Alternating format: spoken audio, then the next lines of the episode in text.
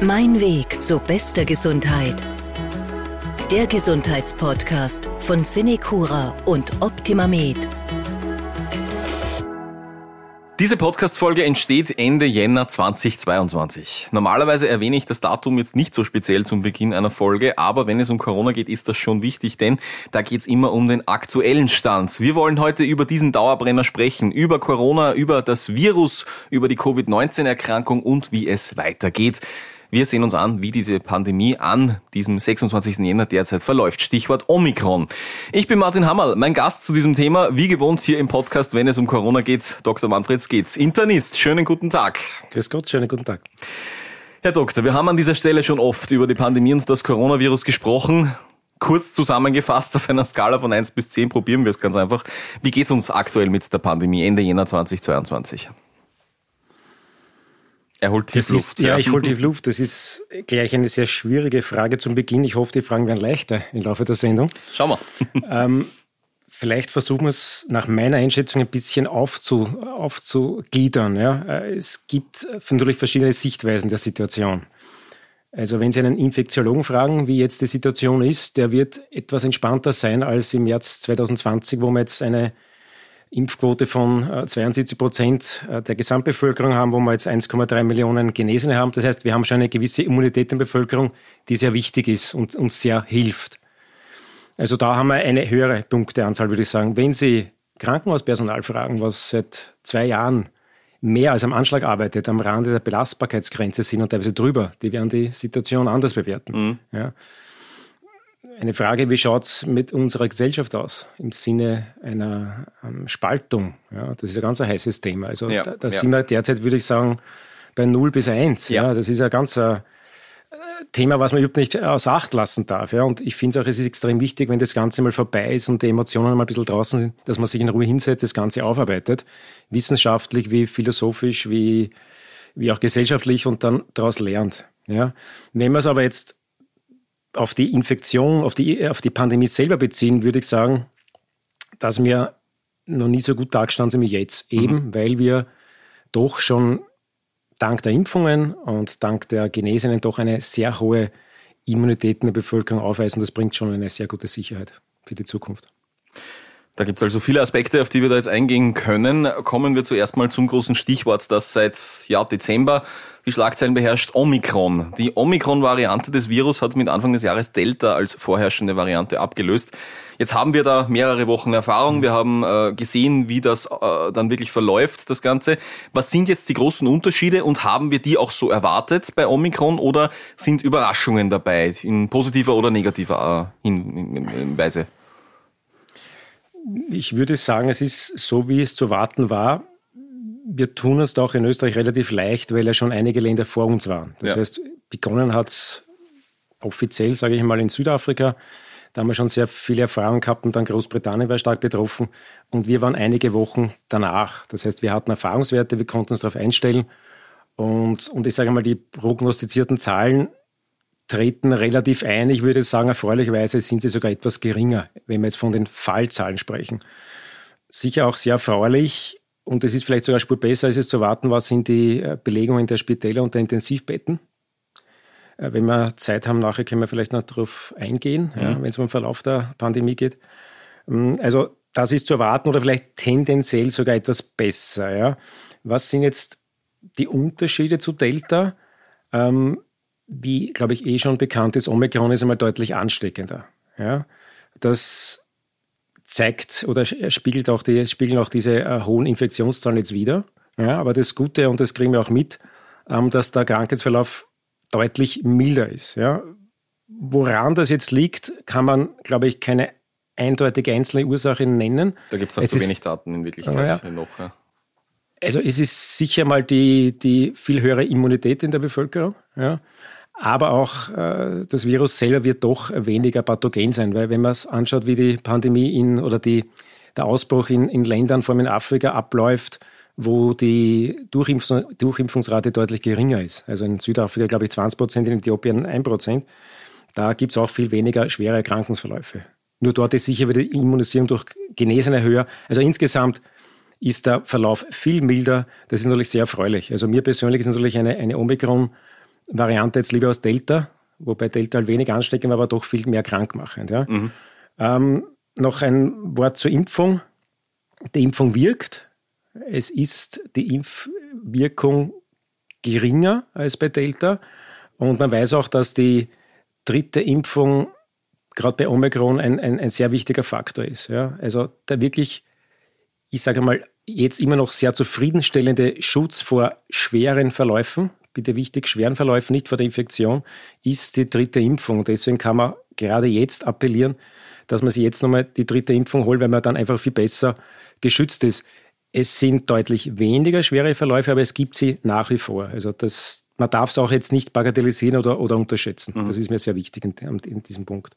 Ja gut, Sie sprechen da gleich einen Punkt an, über den wollte ich nachher noch reden. Ähm, die Impfung, jetzt kommt natürlich von vielen das Argument, wenn Omikron den Impfschutz ja sowieso umgeht, brauche ich mich ja eigentlich nicht impfen lassen, aber Sie mhm. haben das ja in Wirklichkeit schon beantwortet. Impfung trotzdem wichtig. Absolut, wie gesagt. Es gibt sehr wohl schon auch noch schwere Verläufe und man weiß, dass gerade die dritte Impfung ein bis 25 Mal höhere Antikörperreaktion ähm, verursacht. Das heißt, mhm. man ist viel besser gewappnet. Ja? Und, und es ist immer noch besser, ähm, oder sagen wir so, der beste Schutz vor einem schweren Krankheitsverlauf ist, die Krankheit zu vermeiden. Ja, und die einzige Waffe, die wir in dieser Thematik derzeit noch haben, ist die Impfung. Es gibt noch kein Medikament auf der Welt, was eine Erkrankung verhindert. Es kommen jetzt vielleicht in Zukunft langsam Medikamente, die schwere Krankheitsverläufe vielleicht verhindern können. Aber einen wirklichen Schutz vor einer Erkrankung ist derzeit nur die Impfung, äh, ist derzeit vorhanden. Sonst mhm. haben wir noch nichts. Es kann einem ja irgendwo auch komisch vorkommen, wenn wir jetzt äh, denken, zwei Jahre Pandemie am Anfang waren es ein paar hundert Infektionswerte pro Tag und wir haben uns alle eingesperrt und haben uns äh, nicht mehr getroffen und, und, und sonst was. Jetzt haben wir die höchsten Infektionswerte überhaupt hinter uns. Derzeit sind es rund 24.000 Fälle am Tag in Österreich, aber nach einem Lockdown oder ähnlichen Maßnahmen schaut es derzeit überhaupt nicht aus. Also da redet kein Mensch davon. Mhm. Es wird stattdessen von Lockerungen gesprochen was heißt das jetzt für mich persönlich? Wie verhalte ich mich aktuell am besten? Kann ich sagen, ja gut, wenn es eh wurscht ist, dann ähm, verhalte ich mich halt so wie, wie vor der Pandemie oder sollte ich trotzdem vorsichtig sein? Naja, wurscht ist es ja nicht. Ja. Mhm. Wir, haben, wir haben gültige Maßnahmen und, und Präventionsmaßnahmen, die empfohlen und teilweise vorgeschrieben sind. Und die gilt es einzuhalten, auch bei Omikron. Ja. Und wenn wir es vielleicht nochmal kurz durchgehen wollen, sind eh allseits bekannt, Tragen der FFP2-Maske ist, auch wenn manche Leute es anders sehen wollen, wissenschaftlich bewiesen, dass es sehr gut wirkt. Ja, das heißt, wenn sich zwei Menschen an einem Tisch treffen, sitzen für mehrere Stunden zusammen und einer ist positiv, ist die Wahrscheinlichkeit, dass der andere angesteckt ist, äußerst gering. Das ist ja auch der Grund, warum mittlerweile so eine Situation nicht mehr als Kontakt zählt. Das heißt, in diesem Fall zählt die Kontaktperson nicht mehr als Kontakt, muss auch nicht mehr in Quarantäne gehen, was auch immer. Das heißt, Tragen der Maske ist extrem wichtig. Vor allem, und dann kommen wir gleich zum zweiten Punkt, wenn der Sicherheitsabstand nicht eingehalten werden kann, der ist bei Omikron derzeit auf zwei Meter. Warum zwei Meter? Weil doch Omikron ansteckender ist und eben mehr Schutzabstand empfiehlt. Ähm, wenn das eben nicht geht, dann ist eben die FFP2-Maske ein total einfaches und unkompliziertes und sicheres Mittel. Die zwei Maßnahmen sind bekannt. Ich möchte jetzt noch ein bisschen Wert legen auf die nächsten zwei, weil sie einfach so wichtig sind und sicher immer noch äh, nicht so sehr beachtet werden. Das eine ist die Händehygiene oder Handhygiene. Ja. Ähm, Hände waschen, Hände waschen, Hände waschen. Ja. Und wer zu Hause hat, äh, auch Hände desinfizieren. Wie wäscht man richtig Hände? Nicht zum Waschbecken gehen, die Hände ein bisschen nass machen, vielleicht eine Seife drauf tropfen, so weit abwischen, abwaschen, sondern wirklich 20, 30 Minuten schön alle Stellen der Hand einreiben und dann gründlich abwaschen. Das Coronavirus ist Gott sei Dank relativ äh, sensibel auf Seife und dadurch recht gut entfernbar. Das ist ja eine positive Nachricht für uns. 20, 20, 30 Sekunden war das jetzt, oder? Also ja, gesagt haben, ja, Sie haben ja. Minuten gesagt jetzt. Minuten, Entschuldigung, ja. danke für den Hinweis. Nein, Minuten Nein, liebe, dann, liebe Hörerinnen und Hörer, so lange dann doch nicht, aber. Danke. Nein, dann hätten wir, glaube ich, ein Problem. Ja, dann hätten die Dermatologen, hätten die Dermatologen dann äh, viel Arbeit mit uns. Nein, natürlich danke für den Hinweis, 20 bis 30 Sekunden. Ja, dann passt ja. Und Hände desinfizieren, auch bei Menschen, die auch beruflich Handschuhe tragen. Das wissen vielleicht viele nicht. Man sollte vor dem Anziehen der Handschuhe als auch nach dem Ausziehen der Handschuhe Desinfektionsmittel verwenden Warum? Weil Handschuhe auch keinen hundertprozentigen Schutz bieten. Ja. Das nächste Thema, Stoßlüften. Ganz wichtig und wissenschaftlich bewiesen, der positive Effekt. Ja.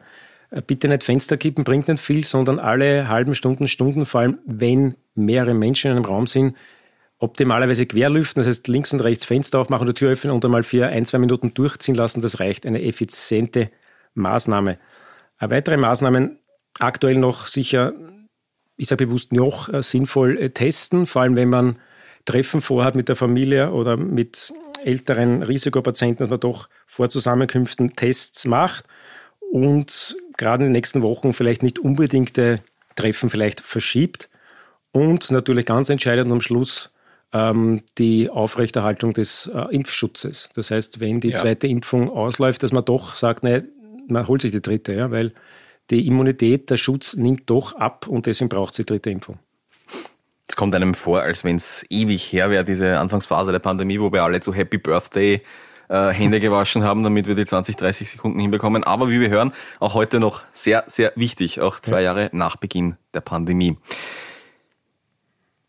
Wenn wir beim Thema Impfung noch bleiben, da gibt's ja auch äh, seit Monaten das Argument von vielen, die äh, zögern, sich impfen zu lassen, die sagen, ja, ich warte auf den Totimpfstoff, ja, ich will mich nicht mit mRNA-Impfstoffen impfen lassen, zum Beispiel, so wie von äh, BioNTech Pfizer. Ähm, jetzt steht Novavax zum Beispiel vor der mhm. Tür, das ist jetzt auch kein richtiger Totimpfstoff, mhm. wenn wir dann genau darüber reden, ja, aber auch Valneva soll vielleicht bald kommen, dass ein Totimpfstoff dann ist.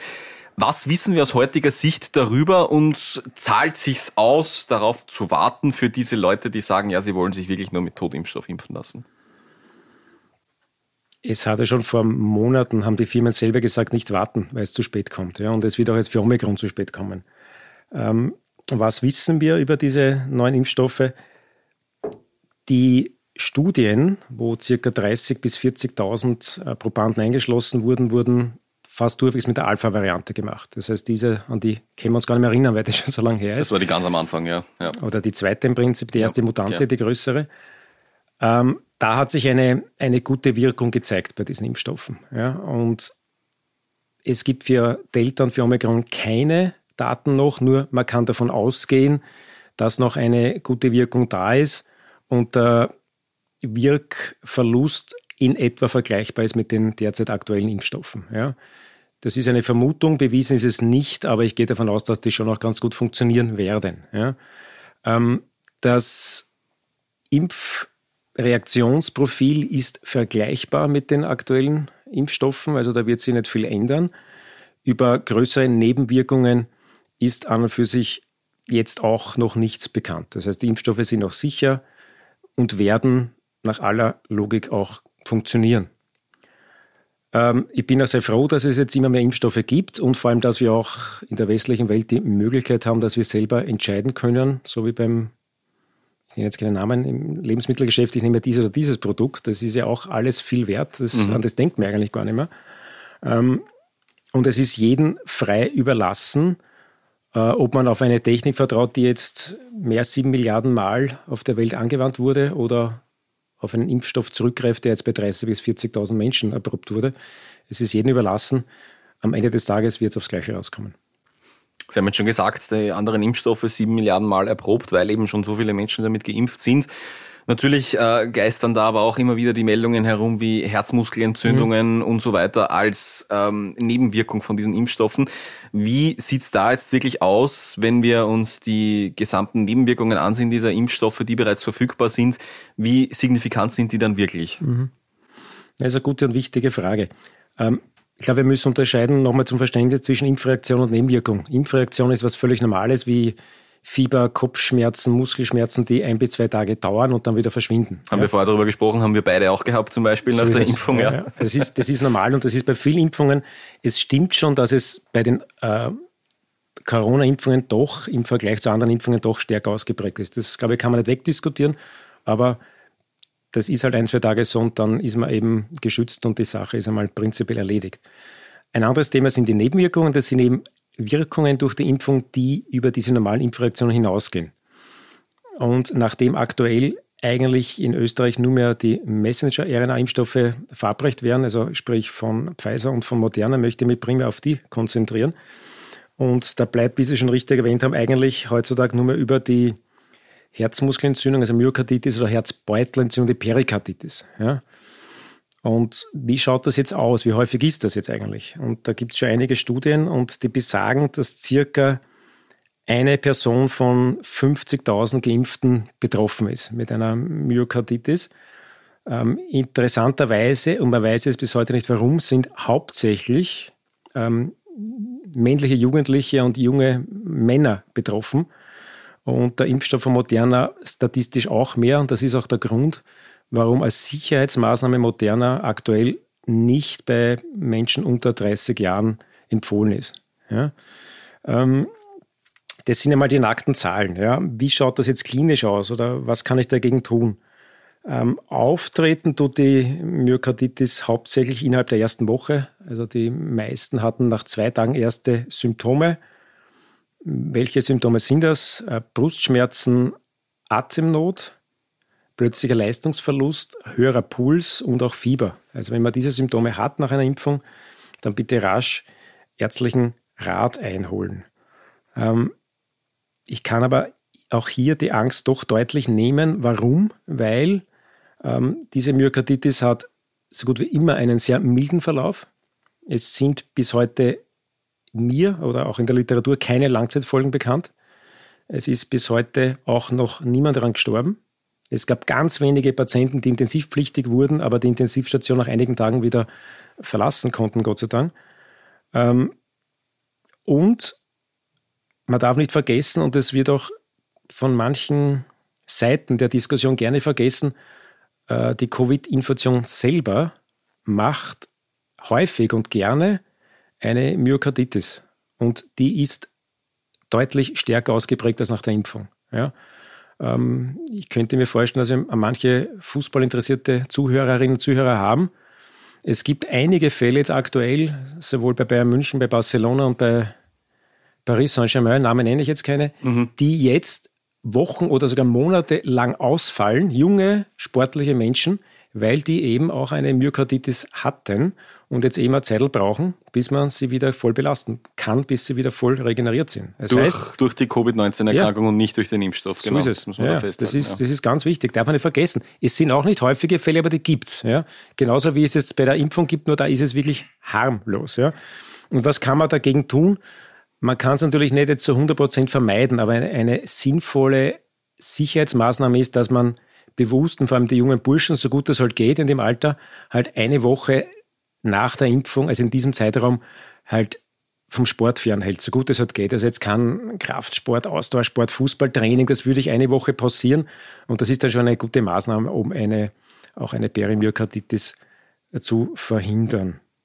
Also es wird viel darüber gesprochen, aber de facto ist es kein wirklich relevantes Problem. Und Sie haben da auch einen Punkt noch angesprochen, den möchte ich nochmal herausstreichen. Sie haben gesagt, diese Symptome treten auf innerhalb von Tagen spätestens. Ja. ja. Also das ist nicht so, so wie es auch teilweise herumgeistert, dass man da Monate nach der Impfung noch irgendwie daran erkranken kann, weil ich mich vor Monaten impfen lassen habe, dass ich dann plötzlich noch irgendwelche Nebenwirkungen davon habe. Nein, also das ist mehr oder weniger ausgeschlossen. Natürlich äh, gibt es solche Ideen, aber diese Nebenwirkung tritt eben innerhalb von, von maximal äh, sieben Tagen auf. Es gibt ja auch die, diese guten Studien, arbeiten ja auch mit der, mit der Grundinzidenz vergleichen. Das heißt, es gibt auch Menschen, die nicht geimpft werden, die auch in dieser einen Woche auch so und so viel pro 100.000 eine Myokarditis bekommen ohne Impfung. Das muss man vergleichen. Ja. Also wenn ich jetzt heute geimpft werde, ich kriege in, in drei Wochen jetzt irgendeine Mittelohrentzündung, die hätte ich auch ohne Impfung bekommen. Also das muss man sich auseinanderhalten. Also das ist an und für sich innerhalb der ersten Woche, ganz selten innerhalb von zwei Wochen. Ich möchte jetzt auf einen Punkt kommen, der wirklich die gesamte Gesellschaft betrifft, weil es irgendwie spannend ist, wenn man sich den Unterschied anschaut. Bei wirklich ein paar hundert Neuinfektionen ähm, vor zwei Jahren sind wir damals in den ersten Lockdown, jetzt bei aktuell 24.000 Neuinfektionen pro mhm. Tag sind es gefühlt weniger Schutzmaßnahmen, ja, also mit, mit Kontaktbeschränkungen und so, das ist ja gefühlt weniger als damals oder wir halten uns zumindest auch weniger dran. Wo ist denn jetzt der Unterschied zu damals? Ich glaube nicht, dass wir aktuell weniger Schutzmaßnahmen haben als damals. Ich, ich sehe es sogar umgekehrt. Ich möchte es kurz erklären. Wie ich am Anfang der Sendung schon erklärt habe, haben wir jetzt ähm, 6,7 Millionen vollständig geimpfte Österreicher und äh, ca. 1,3 Millionen Genesene.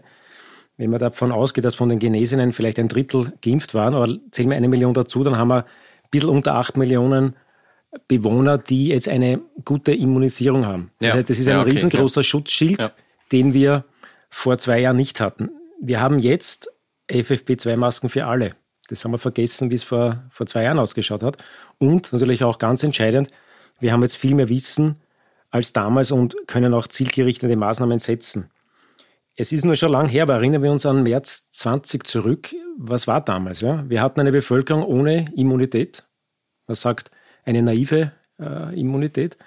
Ähm, wir hatten eigentlich keine Masken, zumindest keine FFP2-Maske. Wer wusste damals ehrlich, was eine FFP2-Maske ist? Ja. Heute wissen das die Fünfjährigen.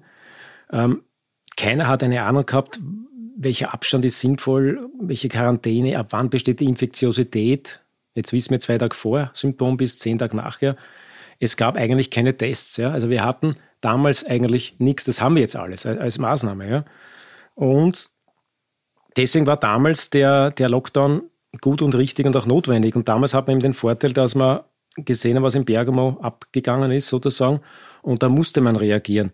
Und wenn man sich die Zahlen jetzt anschaut, bei der ersten Welle hat man am Höhepunkt ähm, ca. 7.500 aktive Fälle. Was ist ein aktiver Fall? Das sind die Zahlen Neuinfektionen an diesem Tag plus die noch quasi infektiös sind, sprich die seit zehn Tagen erkrankt sind. Damals hatten wir 7.500 Fälle und davon waren 800 ungefähr im Spital und 250 auf der Intensivstation.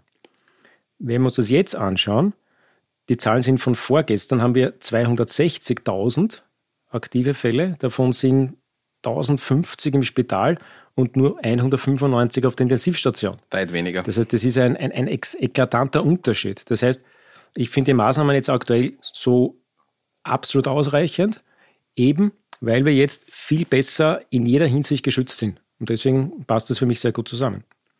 Jetzt fällt zwei Jahre nach Beginn der Pandemie immer wieder ein Satz. Corona soll endemisch werden, nicht pandemisch. Ja. Wie können wir das für unsere Zuhörerinnen und Zuhörer übersetzen, wenn sie diesen Satz irgendwo hören oder lesen? Den Unterschied Endemie und Pandemie und warum ein endemischer Zustand anscheinend erstrebenswert ist, dass wir, das, dass wir da reinkommen. Endemie ist meines Wissens ein griechisches Wort und heißt so viel wie in oder im Volk. Ja, und das sagt es eigentlich schon aus, was es bedeutet. Also ein, eine endemische Erkrankung, ein endemischer Krankheitserreger ist ähm, in einer umschriebenen Population, umschriebene Bevölkerung ähm, eigentlich permanent vorhanden und macht immer wieder so kleine Ausbrüche sozusagen. Also wichtig ist das Fortwährende. Der Keim, die Erkrankung ist einfach da.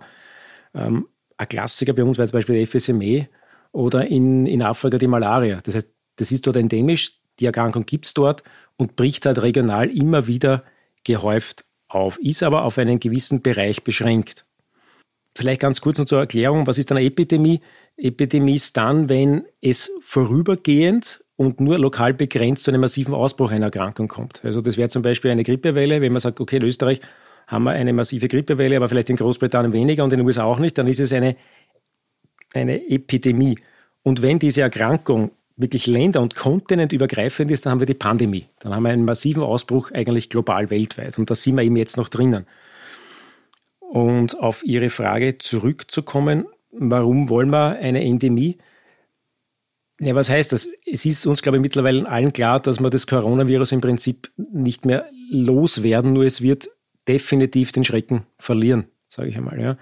Ähm, das heißt, meine Einschätzung ist, dass wir mit dem Virus leben werden müssen. Es wird so unter uns sein wie Rhinoviren, wie RS-Viren, Adenoviren, andere respiratorische Viren. Und es wird halt immer wieder Ausbrüche geben, die halt lokal dann, so vielleicht wie Grippewellen, dann Infektionsfälle machen, die sehr wohl auch belastend sein können. Aber es wird nicht mehr so eine massive gesundheitliche, wirtschaftliche und soziale Belastung für die Gesundheitssysteme, für die Menschen selber kommen. Also optimal wäre weg, ja, aber wir wünschen uns eine Endemie, wenn wir wissen, wir werden den Coronavirus nicht mehr loswerden. Ja, so wie es die Hoffnung am Anfang war, dass wir das Virus vielleicht ganz loswerden, aber ja, Ja. wie Sie sagen, dann werden wir leben müssen damit, ja. Ja, das ist jetzt eben auch die Frage dann, äh, so, eine, so eine Schreckensvision, die dann immer wieder herumgeistert, so dieses, okay, alle paar Monate sind jetzt neue Varianten dahergekommen, Delta und Omikron und so weiter. Müssen wir uns darauf einstellen, dass das in den nächsten Monaten, Jahren so weitergehen wird, dass da alle paar Monate etwas noch ansteckenderes daherkommt und wir dann wieder damit umgehen müssen? Das noch ansteckender ist, ist zu hinterfragen, wissen wir nicht. Prinzipiell müssen wir davon ausgehen, dass es immer wieder Mutationen gibt, weil Viren an sich, es liegt in der Natur der Viren, dass sie sich äh, mutieren. Warum ein Virus macht überleben. Ja? Und, und es passiert eben ständig. Es ist nur die ganz große Frage, hat das für uns dann noch in ein, zwei Jahren irgendeine Relevanz? Ja? Weil auch alle Schnupfenviren, Adenorhinoviren, wie auch immer, auch die mutieren, weil sonst wären die ja auch weg. Ja? Aber sie machen nicht mehr so eine massive Erkrankung. Ich bin vorsichtig oder auch mehr als vorsichtig optimistisch, ähm, dass wir erstens den, den Höhepunkt jetzt mehr oder weniger überschritten haben, dass wir langsam Richtung Endemie gehen und dass uns die Mutationen, die kommen werden, die werden kommen, uns eigentlich auch nicht mehr so treffen werden und dass wir vielleicht in ein, zwei Jahren davon aufhören, dass wir von irgendwelchen griechischen äh, Buchstaben sprechen, sondern dann haben halt ein paar äh, Corona-Virus-Infizierte und fertig. Ja. Also mhm. das ist dann, glaube ich, nicht mehr so relevant. Da ja. bin ich recht optimistisch. Ja. ja. Ja, dann äh, trauen wir uns doch noch, noch ein bisschen in die Zukunft zu blicken, eine Prognose abzugeben, auch wenn sie schwierig sind, natürlich immer diese Prognosen. Mhm. Wie wird es weitergehen in den nächsten Monaten? Jetzt rein aus Ihrer Sicht, wie wird das jetzt weiterlaufen mit Omikron und danach dann, wie auch immer es weitergehen mag? Es ist meine persönliche Einschätzung, die natürlich schon auch ein bisschen wissenschaftlich fundiert ist und möchte vielleicht nachher noch Vergleiche mit der spanischen Grippe ziehen weil ich glaube, die ist gerechtfertigt. Also ich würde mal so sagen, aufgrund der doch immer besseren, sage ich mal, guten Immunität der Bevölkerung gehe ich davon aus, dass die, oder sagen wir mal so, dass nach der Omikron-Variante mal ein relativ entspanntes Frühjahr, Sommer und Herbst auf uns wartet. Da bin ich wirklich optimistisch. Ich schätze, und das ist ein Schätzen, dass die, das ist noch vielleicht einzelne Wochen mit den Zahlen, aber es sind halt Zahlen am Papier, Fälle von Omikron äh, noch vielleicht zunehmen werden und dass die Situation in den Spitälern nicht dramatisch sein wird. Das ist meine Einschätzung. Ich hoffe, ich täusche mich nicht, aber ich glaube, ich werde recht behalten. Ich sehe aktuell eher noch ein Problem aufgrund der Krankenstände, dass halt manche Betriebe, Pflegeeinrichtungen, wie auch immer, ein personelles Problem bekommen, dass ich das größere Problem als dass wir wirklich jetzt ein, ein Problem auf den Intensivstationen haben. Das heißt, im Frühjahr sehe ich eine deutliche Entspannung. Sommer sehr angenehm. Spannend wird noch einmal, sage ich, der nächste Herbst und Winter, weil es natürlich noch gewisse Unsicherheiten gibt. Erstens, welche Varianten im kommenden Winter möchte ich noch einmal von Varianten sprechen, welche Varianten kommen? Sind die noch einmal ähm, sehr krankmachend? Die Infektiosität wäre mir dann nicht mehr so wichtig, weil wenn ich ein Virus habe, wo viele Leute krank werden, haben sie ein bisschen einen Schnupfen, ist es ja nicht dramatisch.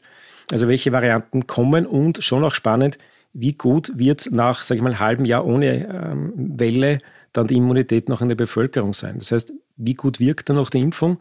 Wie gut sind Genesene dann noch geschützt? Und dann stellen wir wieder vor der Frage, Impfung, ja, nein, und das, das wird dann auch recht spannend. Ja. ja. Es ist durchaus möglich, schenken wir noch eine Minute, ich finde den Vergleich sehr gut, dass zukünftige Mutationen, das macht auch Hoffnung, zwar ansteckend sein können und werden, aber doch wahrscheinlich nicht mehr so krankmachend sind, weil letztendlich sämtliche Pandemien, die es, die es gab, weltweit brennen irgendwann einmal aus. Das heißt, das Virus hat irgendwann mal sein optimales, seine optimale Mutation erreicht. Es geht ja nicht unendlich. Und, und dann war es das im Endeffekt. Ja. Und wenn man sich die spanische Grippe ansieht, die hat knappe drei Jahre gedauert, also von Frühjahr 18 bis, bis Mitte, Ende 20. Ähm, da gab es drei große Wellen und mehrere kleine Wellen. Und die letzten Wellen, so Anfang Mitte 20, sprich nach zwei, zweieinhalb Jahren, waren dann eigentlich deutlicher bis fast nicht mehr tödlich. Also wenn man das umlegt auf jetzt, jetzt sind wir gerade bei diesen zwei Jahren, wenn man sich das Omikron anschaut, sehr infektiös, aber doch deutlich weniger, Gott sei Dank, schwere Verläufe oder Tote, ähm, könnte man dann schon parallel ziehen. Ja? Ähm, deswegen ist es gut möglich, dass, deswegen hoffe ich auf diesen Wendepunkt, dass es ab jetzt in eine, eine richtige und gute Richtung geht. Eine kurze Frage noch zum Abschluss, noch zum Thema, ähm, weil Sie gesagt haben, Sie sind gespannt, wie dann die Immunität sein wird, auch von den Menschen. Mhm. Brauchen wir dann eine vierte, fünfte, sechste Impfung irgendwann mal oder, oder wie wird das wahrscheinlich ablaufen aus heutiger Sicht? Also nach heutigem Wissensstand erwarte ich mir, dass man vergleichbar wie bei der äh, Influenza, wie bei der Grippe, Grippe also für den optimalen Schutz vor der Erkrankung, vor einer schweren Erkrankung, dass man einmal pro Jahr eine Auffrischungsimpfung machen wird. Man muss dann definieren, Risikogruppen, wer, wem wird die Impfung empfohlen. Ja, und man wird auch dann schauen, gibt es noch relevante, äh, relevante ähm, Mutationen. Äh, die Impfstoffe werden sicher angepasst werden. Da ist noch vieles im Fluss. Aber dass wir jetzt alle, alle paar Monate impfen gehen, wie es manche Länder pro propagieren, das glaube ich nicht. A, dass es notwendig ist und B, dass es überhaupt äh, auch einen Sinn macht. Ja, weil eine Immunität ist da und die ist jetzt nicht so schlecht. Ähm, ein letzter Punkt ist noch dieses Thema mit den Antikörpern. Ich vermute schon, dass es früher oder später Schutzkorrelate geben wird, wo man dann sagen kann, okay, ab diesen, diesen Titer hat man eine gewisse Immunität. Ob das in der Praxis dann bei einer Weltbevölkerung von sieben Milliarden und mehr Menschen dann durchführbar ist, dass man jeden einen Titer bestimmt, ob er Impfung braucht, sei dahingestellt. Ja. Aber dass wir jetzt eben alle sechs Monate impfen gehen, das hoffe ich und glaube ich, wird nicht passieren.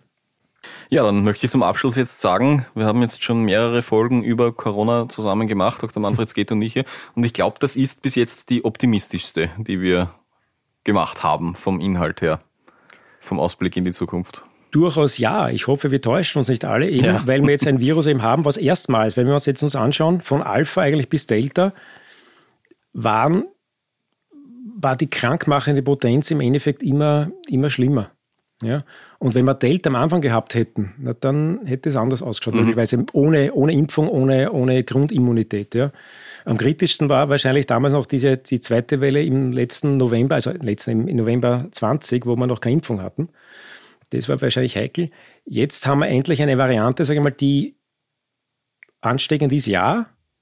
Dadurch aber, wenn man es jetzt positiv sehen möchte, doch auch für die Immunität in der Bevölkerung sorgt und doch Gott sei Dank nicht so krankmachend ist. Das heißt, es ist eigentlich ein, ein, ein Schritt raus aus der Pandemie letztendlich Richtung Endemie. Natürlich kann kein Mensch in die Zukunft schauen, aber wie ich schon vorher erwähnt habe, wenn man schaut, wie funktionierten frühere Pandemien, irgendwann hat die Wucht und die, und die Potenz der Erkrankung abgenommen.